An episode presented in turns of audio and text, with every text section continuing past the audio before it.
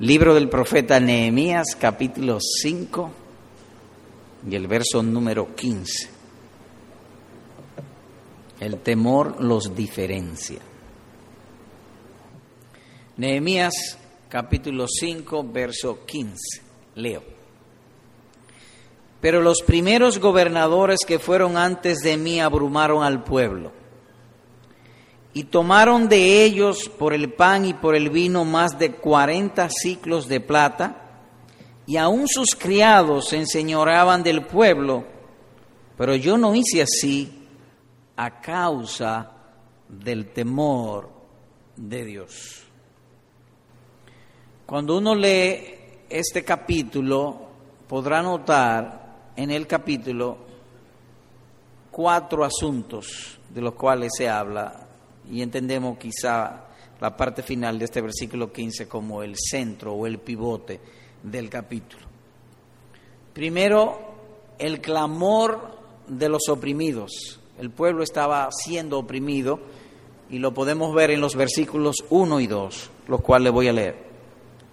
Entonces hubo gran clamor del pueblo. Clamor no es lo mismo que declarar se clama con las entrañas. Y dice que hubo gran clamor del pueblo y de sus mujeres contra sus hermanos judíos. Había quien decía, nosotros, nuestros hijos y nuestras hijas somos muchos, por tanto, hemos prestado grano para comer y vivir. Y si uno sigue leyendo hasta el versículo número 5, habla de ese clamor del pueblo, de los hombres, las mujeres, estaban clamando porque estaban siendo muy o injustamente tratados, lo que es lo mismo, oprimidos. En el versículo número 6 entonces encontramos la reacción del profeta. Versículo 6. Y me enojé en gran manera cuando, cuando oí su clamor y estas palabras. Esto es lo que pudiéramos llamar, se airó pero no pecó. Es decir, es difícil que uno vea injusticia y al mismo tiempo no se aire, no se enoje. Aquí el profeta en el versículo número 6 entonces habla de esa reacción que le tuvo, se enojó. Tres, luego dice la manera en que los reprendió, versículo 7.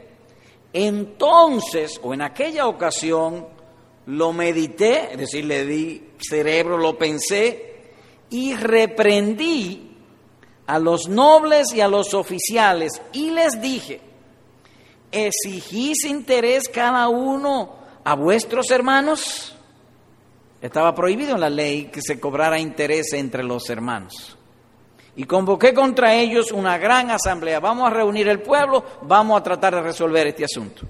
Y les dije, nosotros, según nuestras posibilidades, rescatamos a nuestros hermanos judíos que habían sido vendidos a las naciones, y vosotros vendéis aún a vuestros hermanos y serán vendidos a nosotros. Y callaron pues, no tuvieron que responder. Y así sigue él reprendiendo hasta el versículo número 14. Luego hay un cuarto aspecto y es la conducta del profeta, cómo él se comportó en medio de estos asuntos, lo cual abarca desde el versículo número 14 hasta el versículo número 19, pero voy a destacar los versículos 14 y 15. También desde el día que me mandó el rey que fuese gobernador de ellos en la tierra de Judá, en otras palabras, el rey me mandó a ser gobernador. Yo soy el jefe en toda esta comarca o en toda esta región, en la tierra de Judá. Desde el año 20 del rey Artajerjes hasta el año 32, 12 años, ni yo ni mis hermanos comimos el pan del gobernador aunque fuimos mandados por el rey y, yo fui gobernador, nunca comí el pan que fue asignado a mi oficio de gobernador, ni yo ni los que estamos conmigo, eso es lo que él está diciendo. Versículo 15. Pero los primeros gobernadores que fueron antes de mí, ellos abrumaron el pueblo, cargaron el pueblo y tomaron de ellos por el pan y por el vino más de cuarenta ciclos de plata, y aún sus criados se enseñoreaban del pueblo. Pero yo no hice así a causa del temor de Dios. Lo que él está diciendo aquí, el pan que el gobernador daba para el sostén del gobierno en este lugar, lo cual es gratis, ellos lo vendían y tomaban el dinero para ello y aún sus criados también los vendían. Es decir, que Él está condenando la conducta injusta de todos ellos, sus maldades, sus eh, eh, injusticias, y da una nota. Pero yo no hice así, dice al final del versículo 15, a causa del temor de Dios, de donde podemos inferir que quienes temen a Dios no actúan como los demás hombres. Ese es el punto central, de, creo, entiendo, de este capítulo. Los que temen a Dios son diferentes en su actuación, en su hablar y en su conducta de los demás hombres. El temor los aparta de hacer las cosas malas que hacen otros, aunque esas cosas puedan traer ventajas terrenales, provecho, honras carnales o vanidad ellos no hacen así.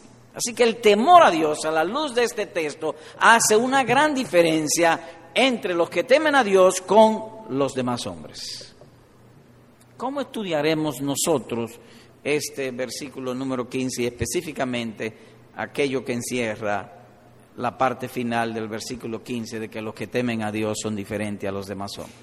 Bueno, lo haremos en dos partes. Primero, el concepto e influencia del temor a Dios. Y segundo, que el Señor favorece a los que le temen. Así que empecemos con nuestro primer punto, el concepto e influencia del temor a Dios. Y así dividiremos también esta parte, su concepto y su influencia. Cuando uno examina o ve la reacción de Nehemías respecto a lo que él viene relatando, se puede inferir o sacar de allí lo que es el temor a Dios. El temor a Dios es una afección del alma creyente por lo cual uno se aparta ante la eminencia del mal. Es una sensibilidad espiritual que el Señor da. El temor o el miedo es algo que no necesita mucha definición. Usted le puede decir a cualquier persona, tuve miedo y le entiende perfectamente. No así si usa otras palabras. Qué sé yo, hay palabras difíciles que uno la oye. ¿Y, y qué tú quieres decir? Pero no con el temor y el miedo. Es algo muy común. Y es una afección, es un afecto. Pero aquí está hablando del temor en el sentido espiritual, en el sentido de la nueva naturaleza que tenemos. Y esa nueva naturaleza o esos afectos en el alma ven la inminencia del pecado y se aparta del pecado. Y recalco, inminencia. ¿Y qué significa inminencia? O que el mal nos tienta a hacerlo o, que haríamos el mal a menos que lo evitemos. Es decir, el mal se presenta delante de nuestros ojos, pero no, uno no lo hace. Eso llamaríamos temor. Nehemías vio el mal, él pudo haberlo hecho. Él vio que gobernadores anterior a él se enriquecieron. Él pudo haberse enriquecido también, pero él vio que eso era mal y se apartó ante la inminencia, ante la tentación que vino delante de sus ojos. Vio el mal y tuvo fuerza para resistirlo. Por eso él ha dicho, yo no hice así a causa del temor a Dios. Ahora bien, el temor a Dios puede ser en dos aspectos, servil y filial. En los santos se dan ambas cosas, pero hay ocasiones que el temor es simplemente servil y se da a veces cuando la, cuando las circunstancias permiten manifestarse en los incrédulos. El temor servil es cuando una persona teme a Dios sobre la cuenta del infierno o simplemente por el castigo. Es decir, se aparta del mal simplemente por el castigo o por miedo al castigo. Miren, por ejemplo, esto en el caso del siervo malo que refiere la parábola de los, de los siervos en Mateo 25. Oigan cómo dice. Vino otro diciendo, Señor, aquí está tu mina, la cual he tenido guardada en un pañuelo. ¿Y por qué la guardaste en un pañuelo? Porque tuve miedo de ti por cuanto eres hombre severo que tomas lo que no pusiste y ciega lo que no sembraste, dice Lucas capítulo 19, versículo 20 al 21, y allí mismo el Señor le dice que ese es el siervo infiel. Es decir, que él actuó por temor al castigo. En el creyente se dan ambas cosas, por temor al castigo y por amor a Dios, o por reverencia al Señor. Por ejemplo, Veamos esto. Le invito por favor a ir rápidamente al Salmo 119. Salmo 119, versículo 120. Leo.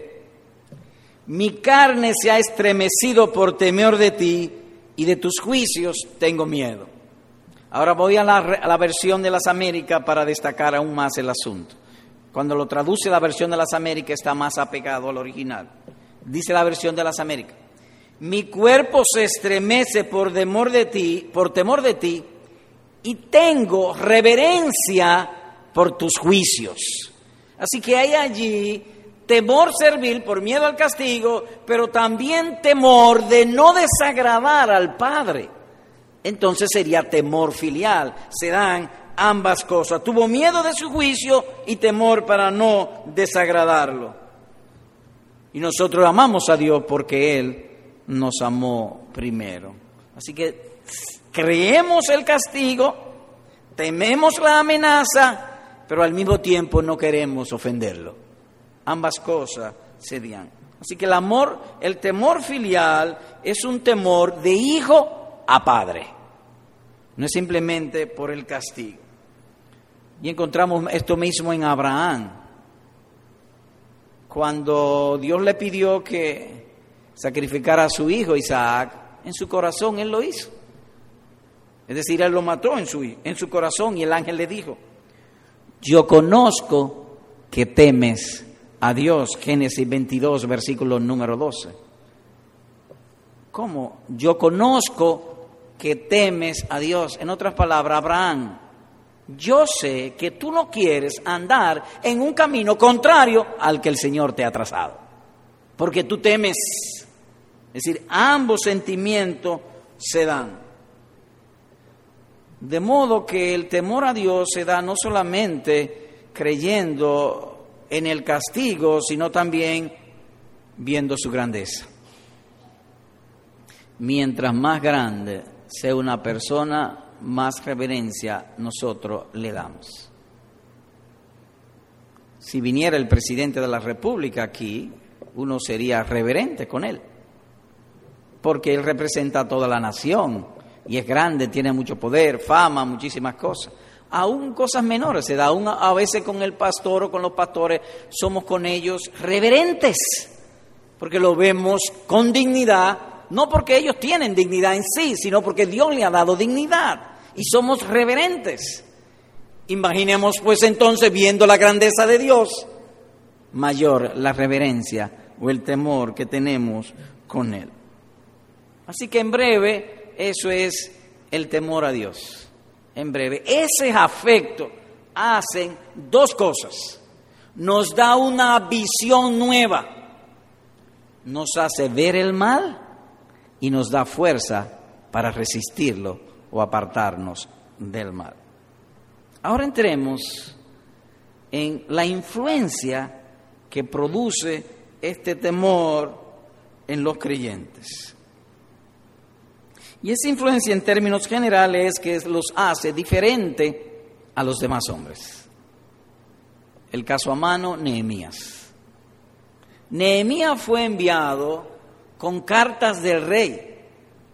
Quizás los otros gobernadores fueron enviados por un capitán o por un general que cuidaban el imperio, pero Nehemías fue, fue dado por una del mismo rey. Él salió de la presencia del rey a ser gobernador en Judá. Tenía carta del rey, salvoconducto del rey y tenía muchísimos otros favores y privilegios de parte del rey. Sin embargo, él no usó eso para erigirse sobre los otros, sino que usó su influencia y su poder para hacer el bien. ¿Y por qué lo hizo así? Él mismo lo dice, porque temo al Señor. En otras palabras, el temor produce una influencia marcada cuando una persona tiene ese temor en el corazón. Cuando tenemos temor a Dios, los bienes que Él nos da, lo usaremos no para el pecado, no para la mundanalidad, sino para su gloria y el avance de su reino en esta tierra. Él los usó para invertirla en los asuntos del reino. Voy a citar ahora, o vamos a citar ahora, varios casos de las escrituras para destacar con ejemplos vivos la diferencia que hace este temor. El primero de ellos es con una damisela, hija de Herodías, la mujer de Herodes. Oigan lo que dice la escritura. Por lo cual se comprometió bajo juramento a darle lo que ella pidiera. Ella, instigada por su madre, dijo, dame aquí en un plato la cabeza de Juan el Bautista, Mateo capítulo 14, versículos 7 y 8. ¿Qué pasó allí? Bueno, ustedes conocen la historia, ella danzó frente al rey, Herodes se agradó de la danza de la jovencita y le dijo, pídeme la mitad del reino y te la daré. ¿Qué pidió ella? La cabeza de Juan el Bautista. En otras palabras, como ella no tenía temor a Dios, ella no pidió conforme a la voluntad de Dios sino conforme a los asuntos mundanos. Pidió la cabeza de un hombre inocente, la cabeza de Juan el Bautista, cuando le fue ofrecida la mitad del reino. Y yo hizo ella una selección, sí, pero una selección criminal, diabólica, asesina. Negativamente. Ahora, positivamente, la reina Esther. A ella se le dio a escoger también la mitad del reino. ¿Y cuál fue que escogió ella por la influencia del temor a Dios? Óiganlo. Entonces el rey le preguntó, ¿qué tienes, oh reina Esther? ¿Cuál es tu petición? Hasta la mitad del reino te será dada. Entonces la reina Esther respondió y dijo, oh rey, si he hallado gracia ante tus ojos, y si al rey le parece bien que me sea concedida mi vida por mi petición y mi pueblo por mi solicitud. En otras palabras, ella pidió la vida, no la muerte de Juan el Bautista. O que los judíos que había sido, dado, había dado el decreto para que fuesen perseguidos y eliminados y exterminados los judíos, ella pidió que fuesen salvados. ¿Por qué? porque temía a Dios. El caso de Moisés. Escogió ser maltratado con el pueblo de Dios que gozar de los deleites temporales del pecado. ¿Y por qué? Porque temía a Dios. Hay algunos de ustedes aquí que si estuviesen en el mundo y prosperaran económicamente, hubiesen estado ahogados en los deleites temporales del pecado. ¿Por qué no están allá? porque no se han ido con el mundo cuando han podido hacerlo en cualquier momento, por temor a Dios. De modo que el temor tiene una fuerte influencia en aquellos que le tienen. Y lo mismo en la adoración. Josué. Pero yo y mi casa serviremos a Jehová. No sé a quién ustedes van a servir, pero yo y mi casa seremos cristianos dice Josué capítulo 24, versículo número 15. Otro caso, la predicación. Oiga, como dice el apóstol Pablo, Algunos a la verdad predican a Cristo por envidia y contienda, pero otros de buena voluntad. Filipenses capítulo 1, versículo número 15. Es decir, que hay gente que aspira a estar en el Evangelio, cuando llegan a la iglesia quieren ser jefe, quieren estar arriba, pero no por buena voluntad, sino por su propia comodidad, para ser alguien importante, para tener prestigio, y lo cual pudiera ser, pero lo hacen por simple asunto terrenal, no por la gloria de Dios, porque a veces la gloria de Dios incluye que los hombres sean vilipendiados, injuriados en este mundo. Ahora, ¿por qué algunos lo hacen de buena voluntad? Por temor a Dios, porque yo temo a Dios. Otro caso, Josué y Caleb. Estaban próximos a la tierra prometida. El Señor manda espías, dos espías, a la tierra prometida. Josué y Caleb trajeron un buen reporte, pero los otros trajeron un mal reporte, engrandecieron los problemas y sembraron incredulidad entre el pueblo. Dice así la escritura. Entonces Calé hizo callar al pueblo delante de Moisés y dijo, ciertamente, subamos y tomemos, la imposición, pues nosotros podremos más que ellos. Pero los hombres que fueron con él dijeron, no podremos subir contra aquel pueblo porque es más fuerte que nosotros. Número 13, 30 al 31. ¿Y cuál fue la diferencia del reporte? El temor a Dios.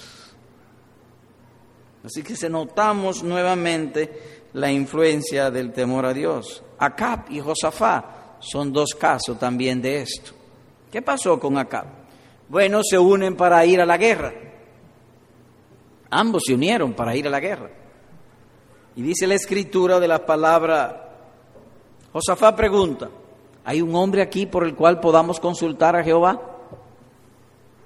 Estaban en Israel. Acuérdense que el reino fue dividido en dos.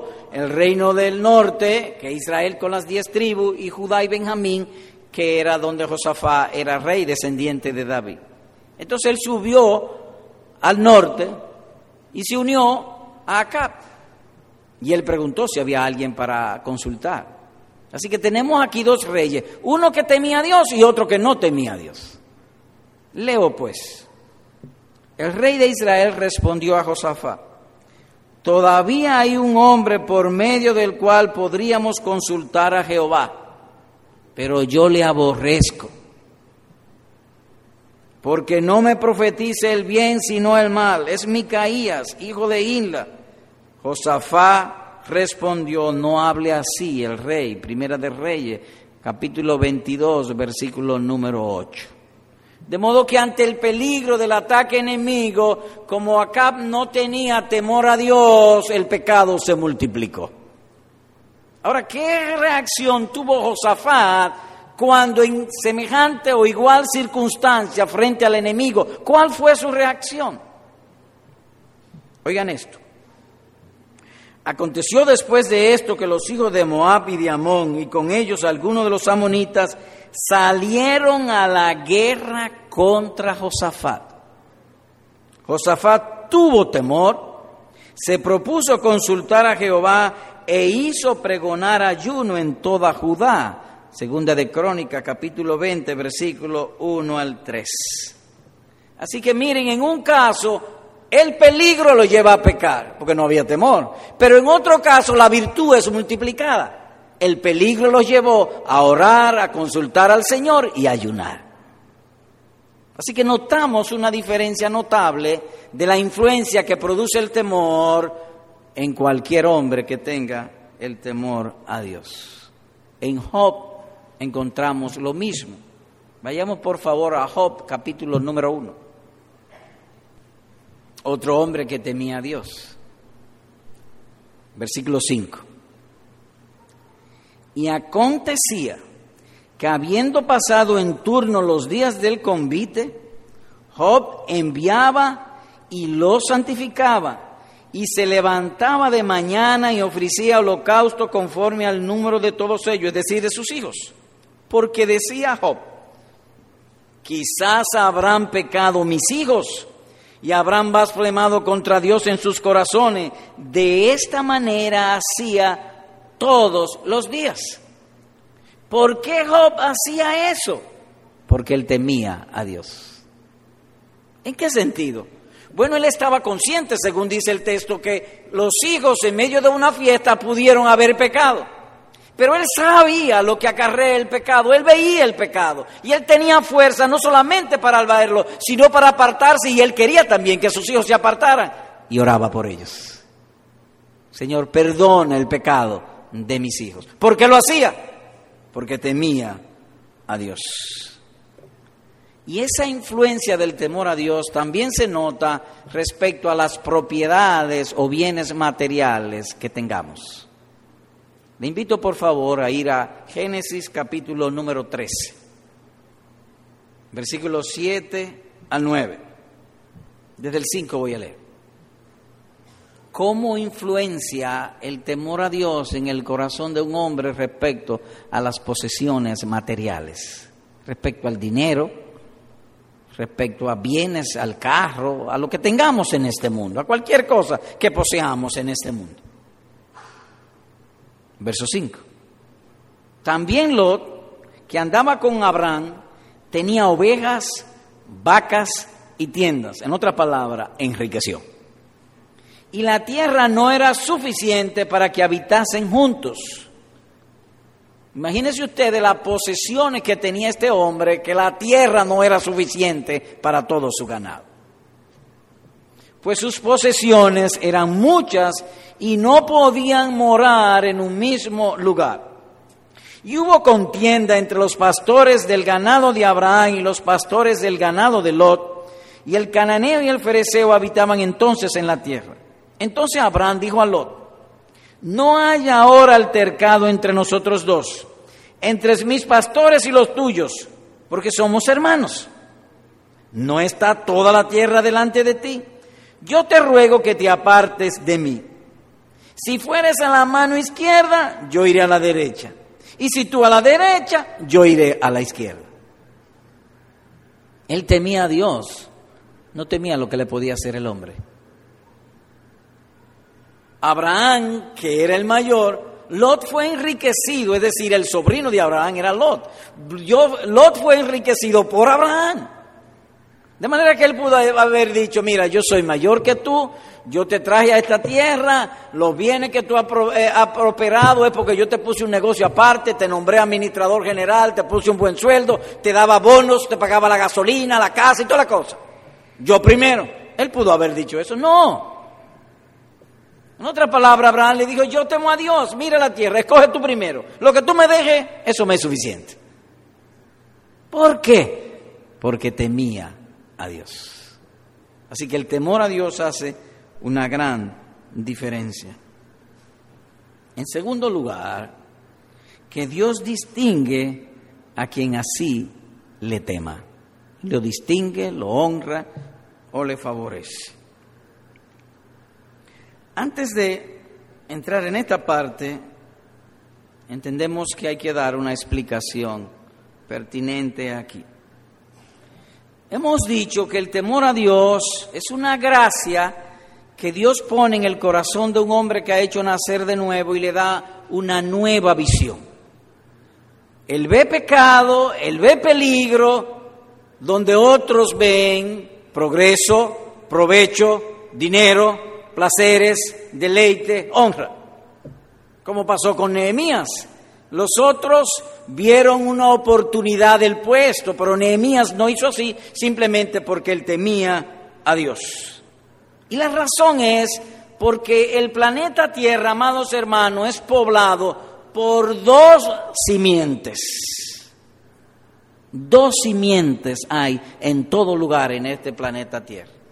Esas dos simientes son la simiente de Eva y la simiente de la serpiente.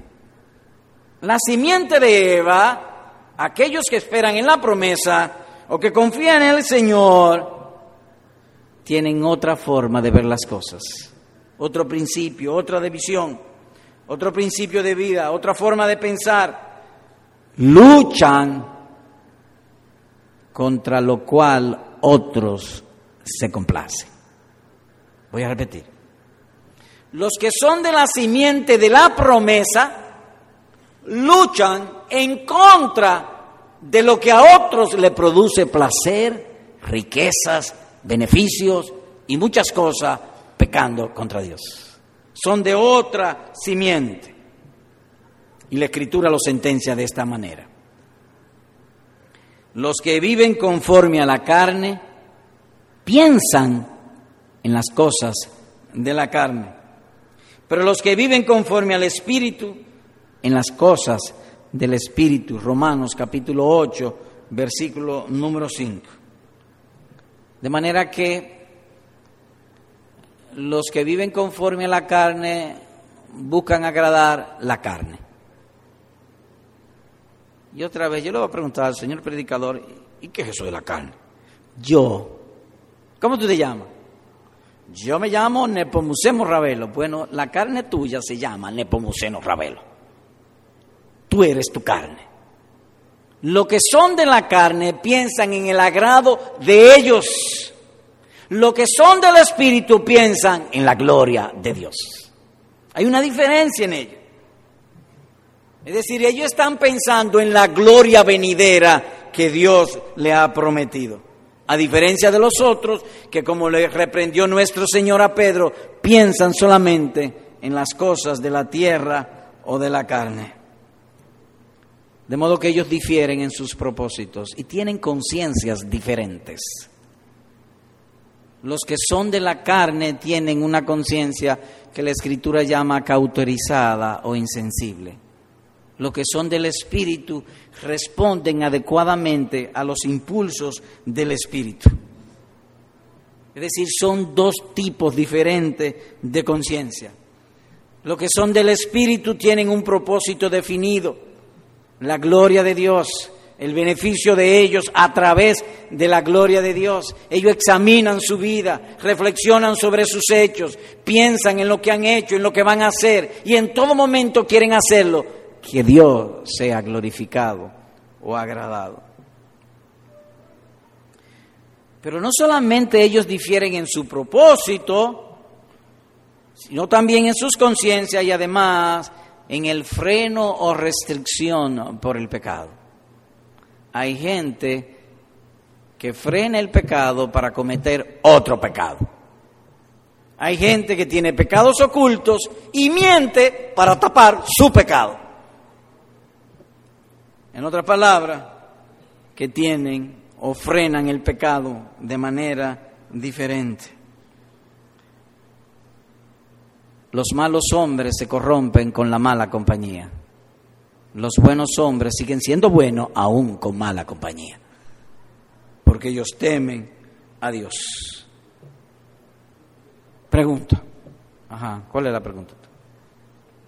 ¿Es posible que una persona que tema a Dios haga algo como, que los, como los otros que no temen a Dios? Sí, es posible. Y usted puede probármelo por las escrituras. Vayamos a Romanos capítulo 12, por favor. Versículos 1 y 2. Leo. Así que, o en conclusión, o por tanto, así que esto que vamos a leer es como una aplicación de lo que anteriormente él ha dicho.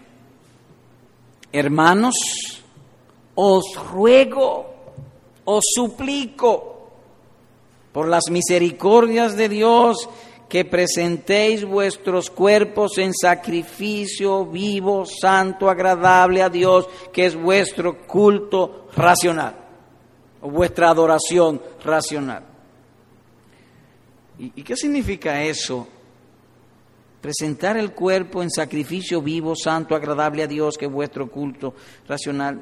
No entiendo, ¿qué es eso? Inmediatamente él lo explica. No os conforméis a este siglo, sino transformaos por medio de la renovación de vuestro entendimiento, para que comprobéis cuál sea la buena voluntad de Dios, agradable y perfecta. En estos textos, el apóstol está haciendo conciencia de que los creyentes pudieran en un, en un dado momento, por una caída o una falta, conformarse a este mundo o a este siglo.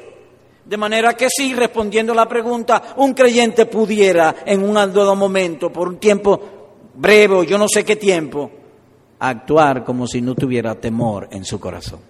Eso es posible. Y como es posible, entonces nosotros debemos redoblar la guardia. Porque como se decía en otra oportunidad, nuestro enemigo está en nuestro pecho. Ahora bien, aquí hay que dar otra explicación. Cuando una persona que teme a Dios se comporta como alguien que no teme a Dios, a eso la Biblia le llama una caída, una falla, pero no es el patrón de su conducta.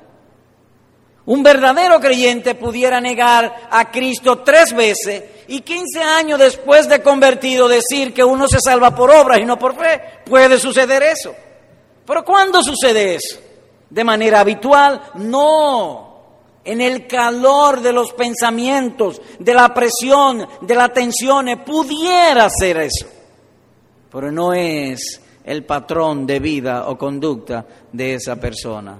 Y la escritura es bien elocuente sobre, sobre ese particular, no es su, su, práctica.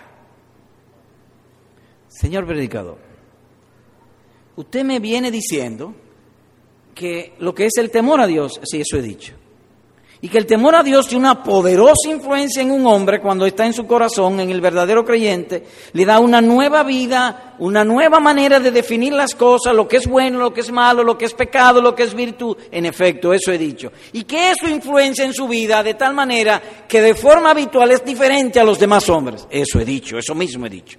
Si entendiste eso, eso mismo he dicho. Pero entonces las caídas. Oh, espérate hay algo en el nuevo pacto que se llama arrepentimiento. Él viene habitualmente de forma constante, buena, virtuosa, y de pronto cae. Se hace un vacío en su conducta, en su testimonio, y él vuelve y se recupera. Y entonces con ese vacío, a ese vacío se llama con algo que se llama arrepentimiento. El arrepentimiento es lo que llena el vacío entre una y otra obra. Y esa es la hermosura del Evangelio, que Dios a sus hijos le concede el arrepentimiento. Pecado arrepentido, pecado perdonado. Habiendo explicado y dando una explicación que entendemos pertinente sobre esto, entonces decimos que a los que temen a Dios, serán favorecidos. Dios los distinguirá, los protegerá, los honrará. Oigan esto. Bienaventurado el hombre que no anda según el consejo de los impíos, ni se detiene en el camino de los pecadores, ni se siente en la silla de los burladores, más bien en la ley de Jehová está su delicia, y en ella medita de día y de noche será como árbol plantado junto a corrientes de aguas que da su fruto a su tiempo y su hoja no cae, todo lo que hace prosperará. No sucede así con los impíos, agrega el pasaje, que son como el tamo que arrebata el viento. Por tanto, no se levantarán los impíos en el juicio, ni los pecadores en la congregación de los justos porque Jehová conoce el camino de los justos, pero el camino de los impíos perecerá. Salmo 1, versículos 1 al 6. El camino de los impíos perecerá. De modo que el Salmo 1, si algo dice, y dice muchas cosas, es que el trato de Dios con los que le temen y con los que no le temen es diferente. A los que le temen Él los distingue, los honra, los favorece. Señor predicador, otra pregunta más. ¿Otra más? Sí, ok. Dime otra. ¿Y cómo no crees en temor? Te invito ahí, por favor, a Isaías. Isaías 8, versículos 11 y 12. Hay una pregunta. ¿Cómo se crece en el temor? Porque Jehová me dijo de esta manera con mano fuerte y me enseñó que no caminase por el camino de este pueblo diciendo, no llaméis conspiración a todas las cosas que este pueblo llama conspiración, ni temáis lo que ellos temen, ni tengáis miedo. Es precioso el pasaje. Dice, me dijo de esta manera con mano fuerte. Y de pronto me viene a la mente como cuando agarran a uno fuerte por la mano y le, y le dicen algo y le enseñan. Y recalco, os llamo vuestra atención, y me enseñó que no caminase por el camino de este pueblo. O es la enseñanza divina lo que aumenta el temor en nosotros. Mientras más expuestos estemos bajo las enseñanzas de nuestro Dios y más le amemos, más temeremos. Porque Él lo dice. Y me enseñó. ¿Quién enseña? Dios. ¿Y qué te enseña? A que yo sea diferente. Que no camine o no caminase por el camino de este pueblo. Ni define las cosas como ellos las definen. No llaméis conspiración a todas las cosas que este pueblo llama conspiración, ni temáis lo que ellos temen, ni tengáis miedo. Dios es quien enseña el temor por medio de las enseñanzas de su, su santa palabra. Quisiera luego, y ya en esta parte final, agregar otros pasajes sobre esto de que Dios distingue y favorece a los que le temen. Así que leo otro texto. Por eso no resbalará jamás, para siempre será recordado el justo. De las malas noticias no tendrá temor, su corazón está firme, confiado en Jehová. Dice el Salmo 112, versículos 6 al 8. Ahora yo les invito nuevamente a ir al Salmo 31. Versículo 19 y 20. Cuán grande es tu bondad. Es una alabanza que encontramos en este salmo, el salmista exaltando la bondad del Señor. Cuán grande es tu bondad. Ahora, ¿por qué Él dice esto? Y Él agrega, que has guardado para los que te temen. Hay una grande bondad de Dios guardada para los que le temen. En otras palabras, Él favorece, Él distingue, Él tiene bendición y misericordia para los que le temen, que has mostrado a los que esperan en ti delante de los hijos de los hombres.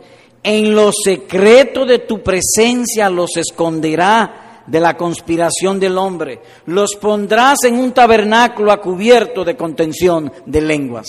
En otras palabras, que es cierto que el temor a Dios hará que nosotros los creyentes vivan y actúen de una manera diferente a los demás hombres. Y a los que temen a Dios, Dios los cuidará, Dios los protegerá, Dios los guardará del peligro. Y Él ha decretado y ha sentenciado a los que me aman, a los que me temen, todo le ayuda a bien.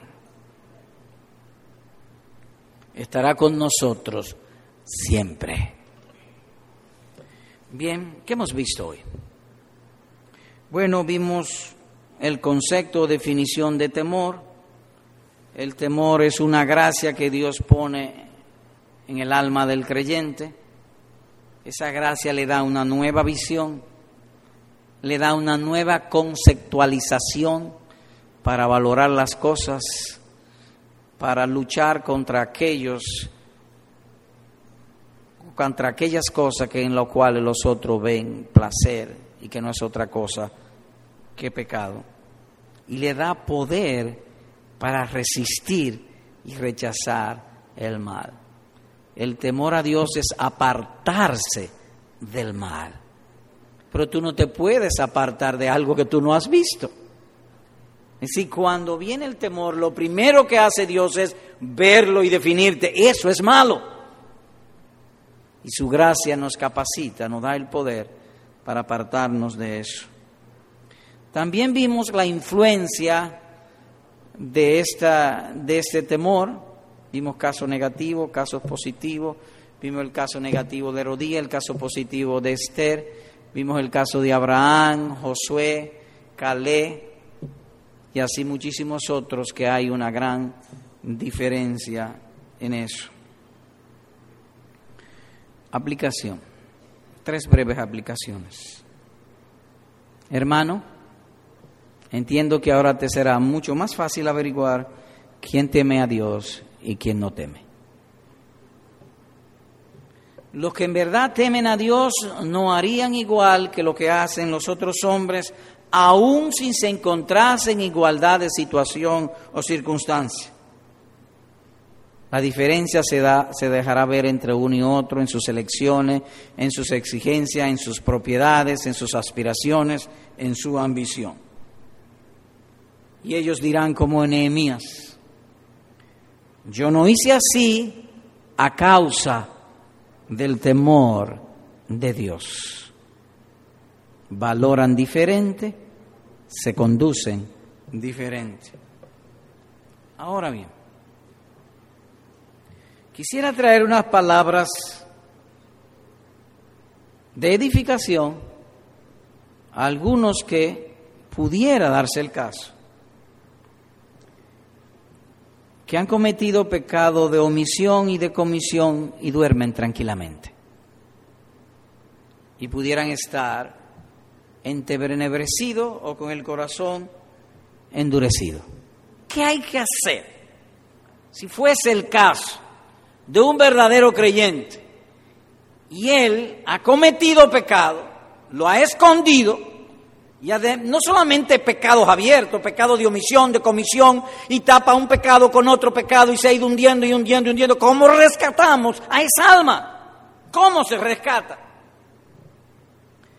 Lo primero es que te recomendaría estudiar la severidad y la justicia de Dios.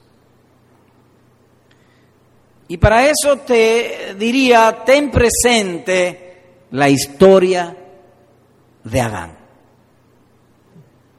En términos humanos, Adán lo que cometió fue un pecadito. Ajá, sí le dijeron que no comiera de un fruto y él se lo comió y vino desgracia para él y para todos nosotros. Y mientras esté esta tierra, vendrán desgracia. Por un pecadito. ¿Y por qué? Porque Dios es justo. Dios es severo. El caso de Moisés. Dios hablaba con Moisés como usted habla con su compañero. Oye, Señor, y, entonces, mira que tengo que hacer tal cosa. Y venía la voz divina, hazlo a de este y de esta manera. Así hablaba Moisés. Se precipitó en sus palabras y dio por una palabrita, no lo dejó ver entrar a la tierra prometida, por una palabrita, un pecadito y una palabrita. David censó el pueblo y vino la justicia y severidad de Dios y en un día murieron más de 20 mil personas.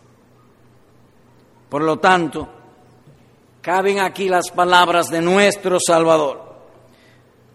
No temáis a los que matan el cuerpo, pero no pueden matar el alma.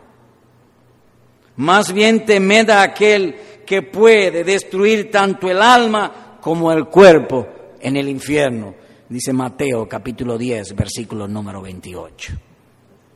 En otras palabras, que para ablandar el corazón es necesario ponerse bajo las enseñanzas de nuestro Señor y Dios. Y en términos prácticos, si quiere que tu corazón cada vez más sea ablandado al temor a Dios, sobre todo cuida los pecados secretos, cuando nadie te está viendo.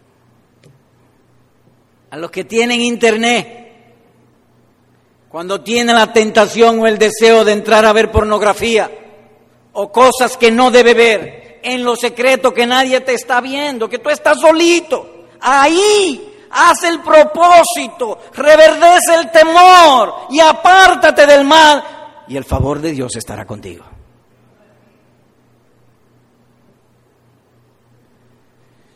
Recuerda que nuestro Dios está en los cielos y tú sobre la tierra. Así que al, al, al tomar el caso que hemos citado, es nuestra oración y son el propósito de estas palabras que tú sin fingimiento pueda decir como Nehemías, Señor, yo no hice así a causa de que te temo. y tu nombre sea visto en las escrituras. Es decir, que cuando tú vengas a las escrituras, ah, pero yo hice lo mismo que Nehemías, entonces tú perteneces al grupo de los de Nehemías. Y eso es para ti, para mí, las escrituras es para todos nosotros. Señores, hermanos, Dios se deleita en salvar. Su gloria es perdonar el pecado. Segunda aplicación. Hermano, si tienes sospecha de ti mismo y te parece no temer a Dios y que este consuelo y favor de nuestro Dios no te pertenece, hay remedio para ti. Mire, yo tomo nota, usted puede más al paso de repetirme la aplicación. Oh, sí, cómo no, espérate. Hermano, si tienes sospecha de ti mismo y te parece no temer a Dios y que este consuelo no te pertenece, entonces hay remedio para ti. ¿Cómo yo sé si temo a Dios? Bueno, vamos a traer la definición. Supongamos que tú preguntes, porque es una pregunta que está haciendo, ¿de qué color era el techo? Lo opuesto a negro. Entonces si yo digo el techo es blanco, está en lo correcto. Porque te definí o te expliqué cuál era el color del techo y respondiste adecuadamente. Así que si tú te preguntas, ¿tengo yo temor a Dios? Vamos a traer nuevamente la definición del caso de Nehemías. El temor a Dios es una gracia, una afección, o si tú lo quieres poner, sentimiento que Dios pone en el alma que ha nacido de nuevo. Y esa gracia o esa virtud abre los ojos para ver lo que es pecado y da fuerza para resistirlo o para rechazarlo. Entonces, vamos a aplicar eso a tu vida.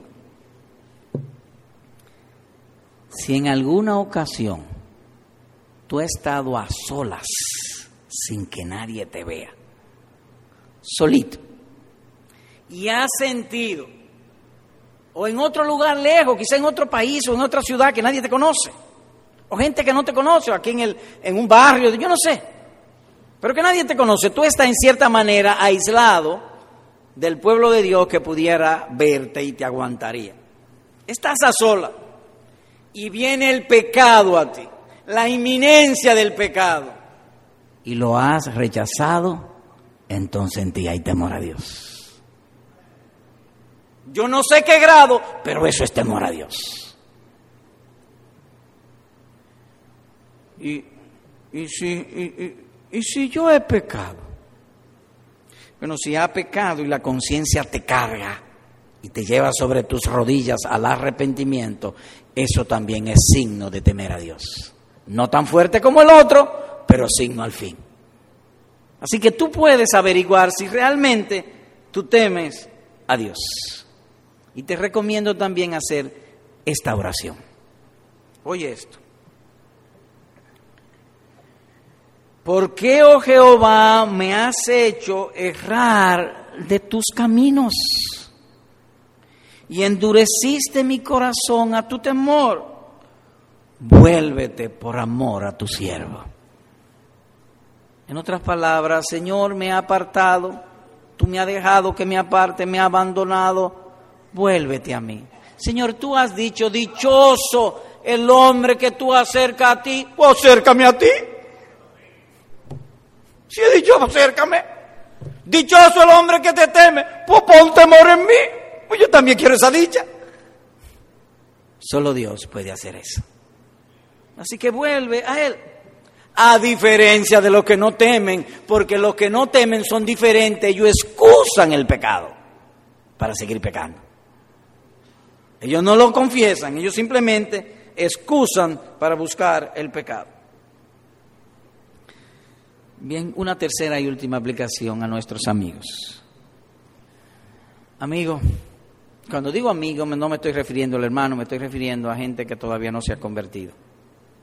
Puede ser un niño, Puede ser una niña, puede ser un joven, puede ser una jovencita, puede ser un hombre, puede ser una mujer, puede ser un anciano, un anciano. Cualquiera que me esté oyendo que no se haya convertido. Te pregunto, ¿te avergüenza no temer a Dios? De tal manera que tú no quieres que nadie sepa que tú no temes. ¿Te avergüenza por eso? Entonces te recomiendo, si tú te avergüenzas de eso, vas bien. Estás cerca del reino de Dios. Estás cerca de la vida y la salvación. Haz para ti la promesa del Señor. Recién me mudé a un sitio y entonces los evangélicos tienen bien ganada la imagen de que son generosos. Y una persona de lo que cuida ya, como usted evangélico, yo quería pedirle algo. Así como usted da, pues yo le voy a pedir, dijo la persona. Y me pidió y le di. Ahora, no lo hagas conmigo porque yo no te puedo dar salvación ni arrepentimiento. Hazlo con Dios, querido amigo. Ahí en tu asiento. Pídele a Dios lo que Él ha prometido. Oye lo que Él ha prometido. Y haré con ellos un nuevo pacto. Y quitaré el corazón de piedra. Y pondré en ellos un corazón de carne. Y pondré mi temor en ellos para que nunca se aparten de mí. Lo que estoy citando, querido amigo o amiga, es la promesa que Dios hace a través del profeta Jeremías en el capítulo 32 del, del profeta, versículo número 40. Dios ha prometido eso. Hasta ahora tú has tenido un corazón de piedra. ¿Y cómo usted dice que de piedra si yo tengo un músculo? Yo no estoy hablando del músculo que tú tienes ahí dentro, yo estoy hablando en términos espirituales. A una piedra yo le pongo la mano y no se puede imprimir mi huella porque es una piedra. Así también el hombre de corazón de piedra, Dios le habla, Dios le dice, ven al arrepentimiento, hazte cristiano, ven para vivir para mí, y aún después de la muerte mis favores estarán contigo, nadie te hará daño, yo te protegeré por siempre y te haré feliz por toda la eternidad. Eso es lo que Él promete. Entonces ven ahora y díselo. Señor, tú has prometido que a los hombres pecadores tú le vas a quitar el corazón de piedra y pondrá temor en sus corazones. Señor, después de oír tu palabra en esta tarde, hazlo conmigo. Dame un nuevo corazón. Pon tu temor en mi corazón. Así que te invito, confiésale tu pecado y acude a su promesa. Él lo ha prometido. Cuando el guardián me pidió algo porque yo era evangélico, yo podía dárselo, no dárselo, pero él dijo que era como era evangélico. Dios está deseoso. Yo tuve duda en mi mente, pero Dios no tiene duda, Él está deseoso de darlo, de salvarte. Así que quiere el Señor que en esta tarde sea una tarde de salvación para ti. Amén.